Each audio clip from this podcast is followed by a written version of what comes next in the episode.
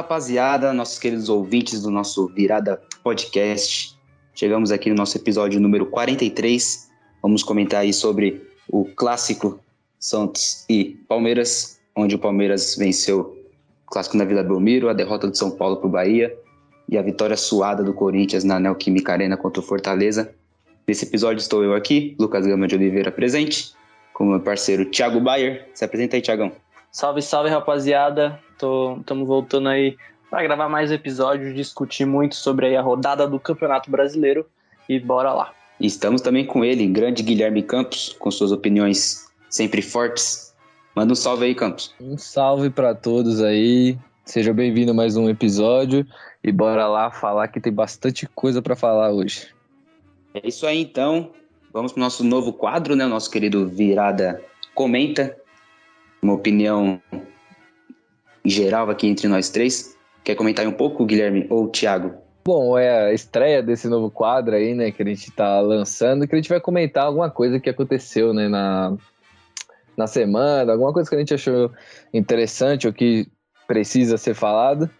E o que a gente vai comentar hoje é sobre o episódio que aconteceu na Vila Belmiro após o jogo, né? Para quem não tá sabendo, eu acho difícil, provavelmente já tá todo mundo sabendo. Um torcedor, uma criança, né? Um torcedor de 10 anos do Santos pediu uma camisa do Jailson na hora que ele estava descendo para o vestiário e alguns outros malfeitores aí fantasiados de torcedores que não são torcedores tentaram é, não sei se agredir a palavra certa, mas fizeram pressão no moleque ali porque ele tava pegando a camisa do Palmeiras, dizendo que o garoto não tava respeitando o Santos. E, bom, é, esses caras são os crápulas, né? Quem é o verdadeiro torcedor é esse moleque aí que infelizmente teve que vir pedir desculpa aí. E para mim é uma, é uma cena que corta o coração a hora que vê o moleque abrindo o, o Store pedindo desculpa, depois ele posta um Store falando que vai devolver a camisa e não precisa de nada disso, Bruno. Você é um moleque muito gente boa, que eu já conversei com você na época que eu tinha a página do Santos, já tentei te ajudar para você conseguir uma chuteira, que você queria ser jogador de futebol e graças a Deus você conseguiu entrar na base do Santos. Hoje ele é um atleta da base do Santos, para quem não sabe. E ele é um moleque muito sangue bom. E quem é otário são esses caras, né? Esses esses caras que estão travestidos de torcedores aí no meio da torcida. Eu lembro de outro episódio também, coincidentemente em Santos e Palmeiras, acho que foi no Allianz Parque, no qual o Gabigol ainda estava no Santos e o Gabigol no acesso ao campo, né, no túnel. As crianças do Palmeiras é, chamando o nome dele Gabigol, Gabigol, querendo cumprimentar ele, querendo tirar uma foto, querendo a famosa tietagem, né, com, com o ídolo. E o Gabigol foi, foi coberto de crianças ali. E o que é, é triste, né? Pô, é triste o pessoal ir, ir contra isso, uma criança que ama o futebol, não tem nada a ver uma coisa com a outra. Ganhou uma camisa de um jogador, pois aí tá na, vai ficar na mente da criança para sempre. É, é, um. Infelizmente tem pessoas ruins desse jeito, mas graças a Deus tá dando tudo certo pro Bruninho. Neymar, Gabigol também mandou mensagem, vai dar camiseta para ele. E agora, quem sabe o pessoal aprende a amar mais o esporte do que o fanatismo cruel que alguns têm. Bom, eu acho que eu concordo com tudo que vocês disseram, enfim. É, foi uma coisa absurda, uma coisa que acabou com o meu dia hoje. Eu vi o vídeo do Bruninho várias vezes, muita vontade de chorar com o que ele estava falando. Realmente foi uma situação muito triste o que ele passou, mas eu discordo um pouco com o que o Campos disse, mas não porque não por nada assim demais, é mais uma opinião minha mesmo, uma coisa que eu peguei até do Mauro César, que eu vi ele falando uma vez, que esses caras são torcedores sim, a gente não pode tirar os torcedores como uma coisa à parte da sociedade. Os torcedores podem ser sim marginais, podem ser sim pessoas ruins, e esses caras eram pessoas ruins e torcedores também.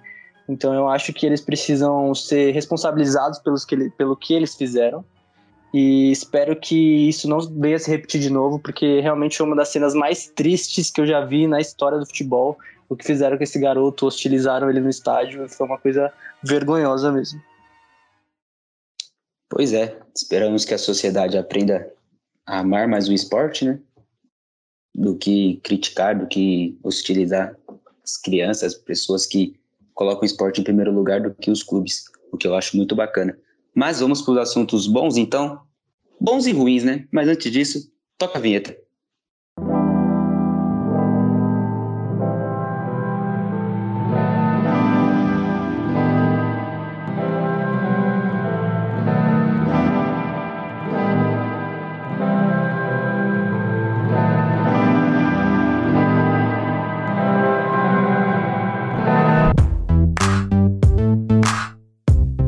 Começar falando sobre o clássico na Vila Belmiro, Santos e Palmeiras, o, o jogo da rodada né, do, dos nossos queridos times paulistas.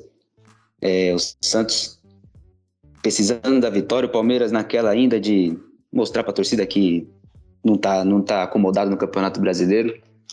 Um jogo muito bom das duas equipes no começo, mas depois o Palmeiras no seu contra-ataque, seu jogo reativo, fez o que fez. Quer comentar um pouquinho sobre o jogo, Campos? Diga suas opiniões fortes, do jeito que você quiser.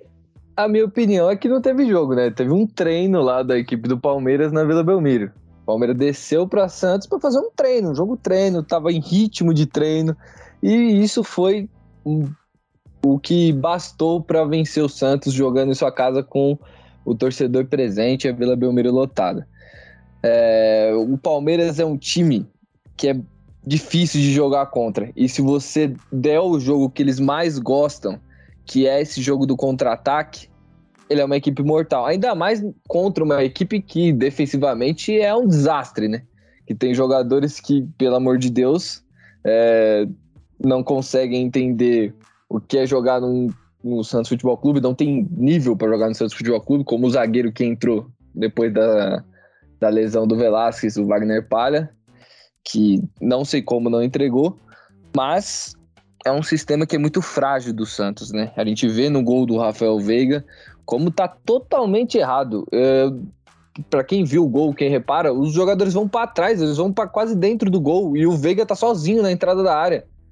Eu não entendi esse, esse afastamento, essa recuada para dentro do gol. E o Veiga meteu a bola na caixa, um golaço, né? Inclusive o Veiga jogou muito nesse jogo. Foi o melhor jogador, ele dominou o meio de campo do, do Santos de uma forma incrível. Ninguém conseguia parar o Rafael Veiga. E nesse estilo de jogo do Palmeiras no contra-ataque, Palmeiras conseguiu fazer, fez três gols, né? Fez quatro gols, né? Pra falar a verdade, dois foram anulados. O primeiro mal anulado pra caramba, né? Porque eu achei que aquela bola bate no braço do Dudu. Mas, pô, mano, Dudu tá disputando uma bola, ele tem um contato com o Boss ali, e aí ele tá desequilibrado, a bola acabou batendo no braço dele, mas eu acho que ele não levou vantagem, também eu, eu não marcaria essa falta. Mas o juiz inter interpretou desse jeito, deu mais uma chance pro Santos, e o Santos desperdiçou logo no lance seguinte, tomando um gol praticamente idêntico. Uma falha da, de todo o sistema defensivo do Santos, especialmente do lado direito ali com o Bosa, e do Robson ali que não alcançou a bola. E aí o Rony conseguiu fazer 1 a 0. Mas o jogo foi isso. Palmeiras depois que faz 1 a 0, continua, começa a, administrar o jogo. O Santos tenta na base do desespero, mas mesmo assim não vai, a bola não, não vai para frente porque o Santos tem sérios problemas defensivos, mas também tem sérios problemas ofensivos. E o Palmeiras é uma equipe muito sólida defensiva, ainda mais quando tá ganhando de 1 a 0 E aí no contra-ataque o Palmeiras matou o jogo, poderia até ter feito mais, né? O primeiro fez mais, né? Mas acabou sendo invalidado os gols. E o Palmeiras administrou. O Palmeiras mostra que é uma equipe muito competente nisso, de, de administrar o resultado, quando tá na, tá na frente do placar, né? Quando dão a bola para o Palmeiras, o Palmeiras tem um pouco mais de dificuldade para armar jogada, mas a partir do momento que uma equipe tenta criar contra o Palmeiras e dá o contra-ataque, o Palmeiras é mortal. E o Santos fez isso. O Santos tentou criar, e aí tá um dos maiores erros do Carilli na partida. Pô, você não tem um elenco que consegue bater de frente com o Palmeiras na criação. O elenco do Santos é muito inferior ao do Palmeiras. Muito. E o Carilli não teve essa leitura, né? E aí no segundo tempo ele tira o Robson, tenta jogar com uma linha de quatro lá atrás, coisa que nesse elenco do Santos não funciona. Esse elenco só consegue jogar decentemente com três zagueiros, sem os três zagueiros com dois só. O Santos não consegue fazer bons jogos. Nas duas vezes que ele tentou, ele perdeu. Então, é, o cara ele tem que avaliar isso, que ele errou muito nesse jogo contra o Palmeiras, ele errou tudo que ele tentou. E alguns jogadores têm que começar a se ligar um pouco mais, né? O Marinho não consegue voltar, não sei, tá praticamente você vê na expressão dele que ele tá quase desistindo, de tipo, pô, não consigo. É um cara que tá faltando um pouco mais de, de mental para ele também. O Sanches entrou errando tudo. Então o Santos é, é uma bagunça é uma bagunça. Foi uma bagunça, né? Contra o Palmeiras. E o Palmeiras, um time que pô, conseguiu, acho que sua quinta vitória seguida, se eu não estou enganado. Um time bem estruturado, que está se fortalecendo cada vez mais até a final da Libertadores, para chegar lá pronto e pegar uma equipe do Flamengo que está bem turbu turbulenta, né? Boa. É, o Campo citou aí o Rafael Veiga. O Veiga vem mostrando, vem mostrando no decorrer dos meses do Palmeiras que está jogando muita bola. No jogo contra o Santos, o cara ele expôs muito o time, né? Isso sobrou espaço, sobrou o campo inteiro pro Rafael Veiga pensar. No primeiro gol ele deu um tapa perfeito, no segundo fez um golaço na gaveta. E o Palmeiras está chegando muito forte para Libertadores, o que quando saiu, né? A decisão, quando o Flamengo se classificou e o Palmeiras se classificou, naquele tempo o Flamengo era um time muito melhor que o Palmeiras e hoje parece que é o contrário. É, o Palmeiras vai estar chegando mais forte, tem um pouquinho mais de duas semanas aí para final da Libertadores. E o time do Palmeiras, o ataque, então, tá incrível. Rony e Veiga, o Veiga joga muita bola. Quer comentar um pouquinho, Thiago, sobre o Veiga, qualidade desse jogador? Tem gente que tá pedindo ele na seleção ainda, hein? Comenta um pouco sobre o Veiga e também essa chegada do Palmeiras na final da Libertadores. O Palmeiras tá chegando muito forte. Claro que um jogo jogo único, nem, nem, não existe vitória antes da hora, né? Mas o Palmeiras tá chegando mais forte que o Flamengo, na minha opinião. O que, você acha? Bom, eu acho que o Palmeiras vai chegando muito forte para essa decisão. O Palmeiras melhorou muito, se eu não me engano, são cinco vitórias seguidas, né? O time tem jogado muita bola, o Abel conseguiu acertar principais, os principais fatores que vinham dando errado no time. E o Veiga já mudando de assunto, né? Um cara espetacular o que esse cara joga de bola. É impressionante a visão que ele tem do jogo, a leitura das jogadas, como ele tá sempre no lugar certo, na hora certa, e também é um ótimo finalizador, né? Impressionante o que ele faz de gol. Esse cara joga muita bola mesmo. Eu acho que não é nível seleção. Eu acho que ainda tá um pouco abaixo disso. Mas, assim, eu acho que parando para pensar um pouco, outras opções até piores que eles já já foram testadas ali nesse, na, na seleção, né? Então eu não me assustaria se ele pintasse lá. Mas como a gente sabe que o Tite tem, tem já tem algumas peças pré-selecionadas ali, eu acho difícil isso acontecer agora. Mas enfim, eu acho que o Palmeiras vai chegando bem forte para essa decisão no dia 27, né? Vai chegando melhor que o Flamengo, inclusive, que é seu adversário. E eu acho que o Palmeiras, sim, por mais que você tenha dito, Gama, que a gente não pode declarar, obviamente, um time vencedor antes da hora, né? Mas eu acredito que as chances são maiores do Palmeiras, sim, porque eu acredito que o, o trabalho do Abel Ferreira é muito mais consistente que o do, do que o do Renato Gaúcho. É, tá chegando a grande final, hein? Misericórdia, essa final vai dar o que falar. Então vamos falar o que agora? Vamos falar sobre o São Paulo? São Paulinho perdeu, nosso tricolor paulista perdeu pro Bahia. Um jogo que São Paulo viu os torcedores comentando no Twitter, jogo São Paulo cansado, morto, sem, sem absolutamente nada de, de treino. Parece um time completamente estranho. E colocando seus. Rogério Ceni colocando um jogador que não vinha tendo a sua sequência, não vinha jogando as partidas, e do nada tá ganhando uma sequência boa. Quer comentar um pouquinho, Campos, sobre o jogo do São Paulo? E também sobre essa, esse jogador que está ganhando espaço no coração de Rogério Ceni. Bom, esse jogador que o Gama fez o suspense aí, o Gama fez um cosplay de João Kleber para manter a, audiência, né? É o Shailon, né? Que muitos acho que não sabiam, inclusive acho que os próprios torcedores de São Paulo, que ele é um jogador do São Paulo ainda, porque há muito e muito tempo eu não vi esse cara entrar dentro de campo nem ser relacionado. E do nada, o cara apareceu no jogo contra o Bahia e ainda sendo improvisado de lateral direito. Pô, não tem condições, né, Rogério Senna? Você botar um cara desse para jogar com a camisa do São Paulo improvisada ainda, não tem como. Fora isso, o São Paulo fez uma partida péssima, né? É aquilo que a gente às vezes prega do São Paulo. Parece que bate um dia no, na cabeça dos jogadores e eles falam: ah, não tô afim de jogar esse jogo aqui. E eles não jogam. É impressionante como eles entram dormindo, como o Gão falou, a torcida criticando muito porque eles entraram sonolentos no jogo. E foi isso. Todo mundo entrou dormindo. Parece que às vezes eles não têm vontade de ganhar. Esse elenco do São Paulo é, é me, me causa muito dor de cabeça em pensar que, que são jogadores que às vezes não têm vontade. Que às vezes são jogadores que que não sentem o que é vestir a camisa do São Paulo. Então a gente vê alguns jogadores que não tem muita vontade. O Igor Gomes voltou a jogar mal. O Gabriel Sara também não fez uma ótima partida, não tenta mais, não vai para frente. E você tem jogadores como o Reinaldo, que quando tá jogando em casa, com o apoio da torcida, ele vai muito bem. Fora de casa ele já não vai tão bem. Então, a gente não sabe o que, que é esse São Paulo. Se é. Se são. Se precisa de uma reformulação nesse elenco, porque esses jogadores, além da qualidade que alguns têm que são duvidosos, mas tem jogadores bons. Mas a gente vê também no aspecto da vontade. Às vezes falta isso. Às vezes parece que eles são, é, como o Barolo sempre fala, mimados. E aí, não sei, parece que o Rogério Ceni é um cara que gosta de. que, que tá tentando mudar esse jeito dele que ele é. que ele foi pragmatizado nos outros times aí de ser um cara não muito de elenco. Só que agora ele tá no São Paulo e, e, no São Paulo ele praticamente ele manda, né? Porque ele é o maior da história do São Paulo. E aí parece que ele tá colocando alguns jogadores que ele gosta. E não que, que tem qualidade para jogar no São Paulo. O Shiloh não tem condição de jogar no São Paulo, Rogério Senna. Não pode colocar esse cara em campo. Não tem como.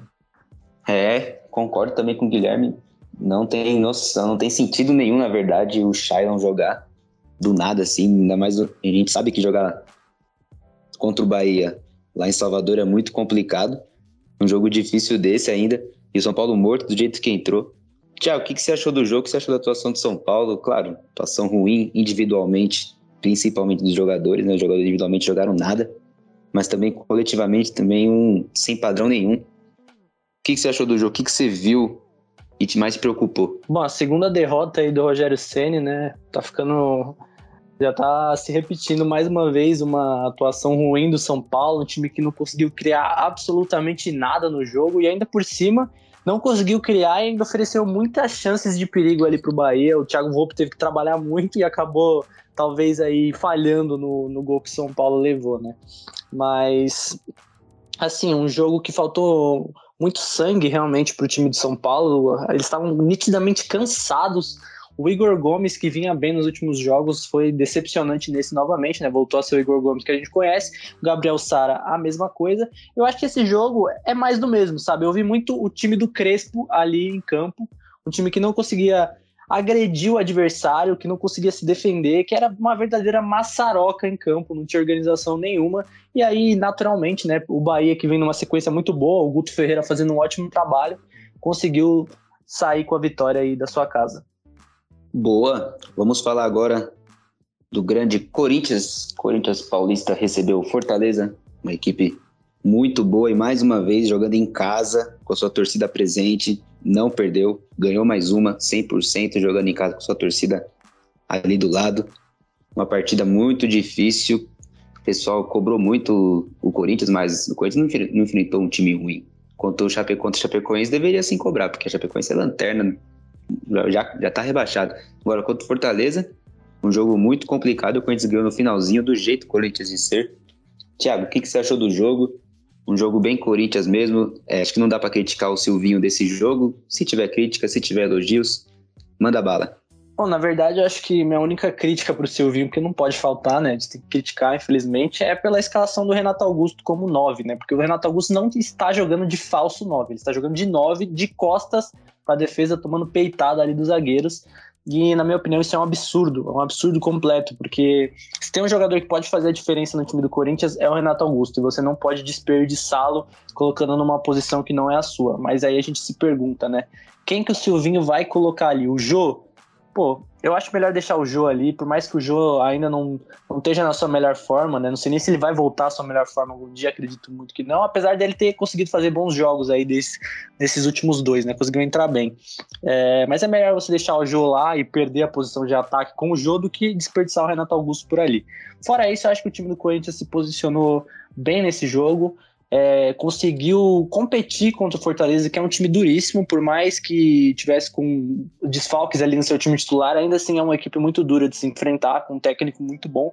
Eu acho que o Corinthians conseguiu equivaler essa competitividade aí e saiu com a vitória merecida. Mais uma vez o Corinthians ganhando aí no finalzinho, dessa vez com o gol do Cantígio, que essa semana comemorou, comemorou o nascimento do seu filho, né? A convocação para a seleção colombiana e entrou fazendo gol. É um cara muito, bom. Espero que ele tenha mais oportunidades no time do Corinthians, porque é um cara que também pode mudar jogos ali com suas invertidas de bola. É um cara muito inteligente dentro de campo. Outro ponto positivo que eu vi nesse jogo foi a presença do Roger Guedes ali na, na ala esquerda, mas se posicionando mais como um segundo atacante. A gente via muitas vezes ele indo pro lado direito, vindo pelo meio. Eu acho que é a posição que ele rende melhor, assim, jogando como segundo atacante, um pouco mais atrás. Eu acho que ele ganha uma liberdade de aparecer em ambos os lados do campo. E sempre que ele aparece na área é muito perigoso, né? Então, assim, eu acho que o Corinthians, por mais que tenha sido um jogo difícil, eu acho que ele mostrou alguma evolução sim. E eu acredito que esse seja o caminho aí pro Corinthians conseguir uma vaga na Libertadores direta no ano que vem. Sim, concordo com tudo que você disse. E eu vou acrescentar um pouco mais, eu sou muito crítico do Silvinho, agora não tem como, tem como criticar, mas tem mais elogios porque colocou do Queiroz, do Queiroz tá dando conta do recado, por mais que o Renato Augusto lá na frente é um erro dele sim, mas o time tá ganhando, né? Tá, tá ganhando em casa, então é difícil criticar.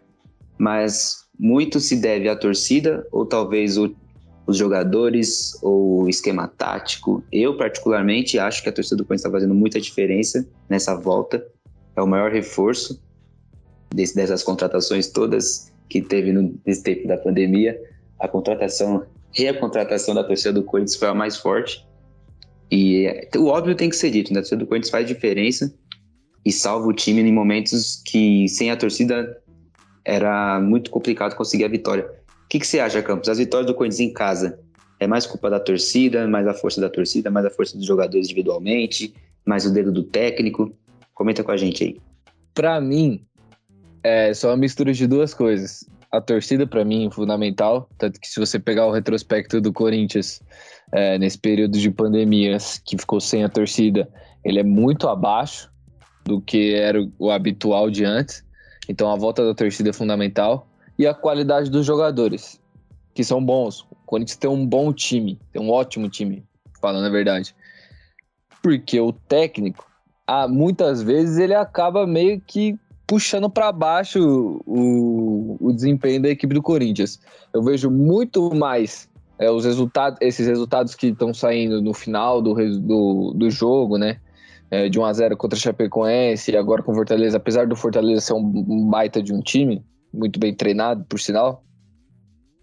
Eu vejo muito mais é, da parte dos jogadores do que da parte do Silvinho. Para mim, o Silvinho, às vezes, ele atrasa um pouco a evolução do Corinthians. É claro que ele tem alguns acertos, mas, pô, os erros dele são muito maiores. A gente vê que ele é fraco, muito fraco tecnicamente. Quando o assunto é tática, ele acaba sempre, é, na maioria das vezes, não vamos falar sempre, né? Mas na maioria das vezes, deixando muito a desejar essa última invenção agora do Renato Augusto é brincadeira, pô. Você tem um dos melhores meias do Brasil, que, tipo, é genial, é um cara que pensa muito diferente, que, pô, em forma, domina esse meio-campo do, do Corinthians, domina, ele dá aula. Você bota ele de falso 9, de centroavante, sei lá o que, que ele é. Não dá, né? Não, não, tem condição. Sendo que você tem um Roger Guedes que pode fazer a função, apesar de ele estar jogando mais aberto pela esquerda, né? Mas ele pode fazer essa função e tem o Jô, que apesar de, que nem o Thiago falou, apesar do, de, de não estar tá na melhor forma física, é um cara que, você sabendo utilizar o Jô, ele é importante, como ele foi no jogo contra a Chapecoense e agora no jogo contra o contra o Fortaleza. E teve outros jogos que a gente viu algumas atuações dele fazendo pivô. Ele pode ser muito importante nisso. João, ele não consegue mais correr, não consegue mais é, pô, ter a velocidade né, que ele tinha antes, mas ele é um cara forte, ele é um centroavante de natureza. Então, se usar ali o pivô, às vezes é uma jogada importante. O gol do Corinthians saiu assim contra o Fortaleza. Eu acho que o, o, o Jô tem que entrar nesse time, apesar de, da forma física dele não ser a melhor. Então, para mim, o, Silvinho tá errando em algumas coisas. Muitas vezes que o Corinthians deixa de adquirir alguns resultados, a postura é, do Silvinho é muito culpada nisso, como ele tive contra o Internacional, em que ele recuou muito o time, o time acabou se concentrando, fazendo algumas alterações também, não dá para entender.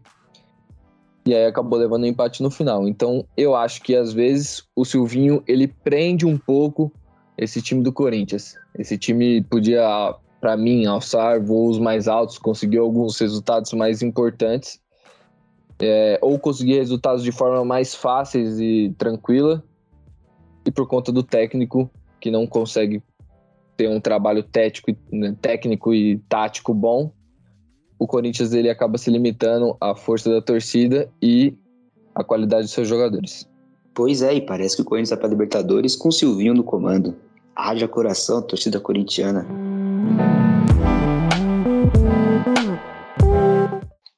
Mas por hoje é só, pessoal. Mais um episódio feito com conteúdo para vocês, com muito carinho. Espero que vocês tenham gostado. Acompanhe a gente aí nas redes sociais. Quem que vai mandar as considerações finais primeiro? Manda aí, Thiago. Suas considerações finais, um alô pra galera. Valeu por mais uma, hein? Gente, um abraço aí. Espero que tenham gostado desse, desse episódio. A gente faz com todo carinho aí, sempre tentando analisar o máximo possível. E é isso. Ficamos até o próximo. Um abraço. Valeu, valeu. Manda aí, Guilherme, suas considerações finais. Seu tchauzinho pra galera. Valeu por mais uma também. Tamo junto. Bom, é isso, galera. Espero que vocês tenham gostado aí de mais um episódio aí que nós trouxemos aqui para você. E, pô, não esquece de seguir a gente lá no Instagram, no Twitter também. E tamo junto e falou. Por hoje é só, galerinha. Tamo junto. Espero que tenham gostado aí. Não deixa de acompanhar a gente, dá um like no YouTube, ouve a gente no Spotify, siga a gente no Instagram, no Twitter, dá uma forcinha pra gente aí. Espero que vocês tenham gostado de novo, novamente. Tamo junto. Até a próxima.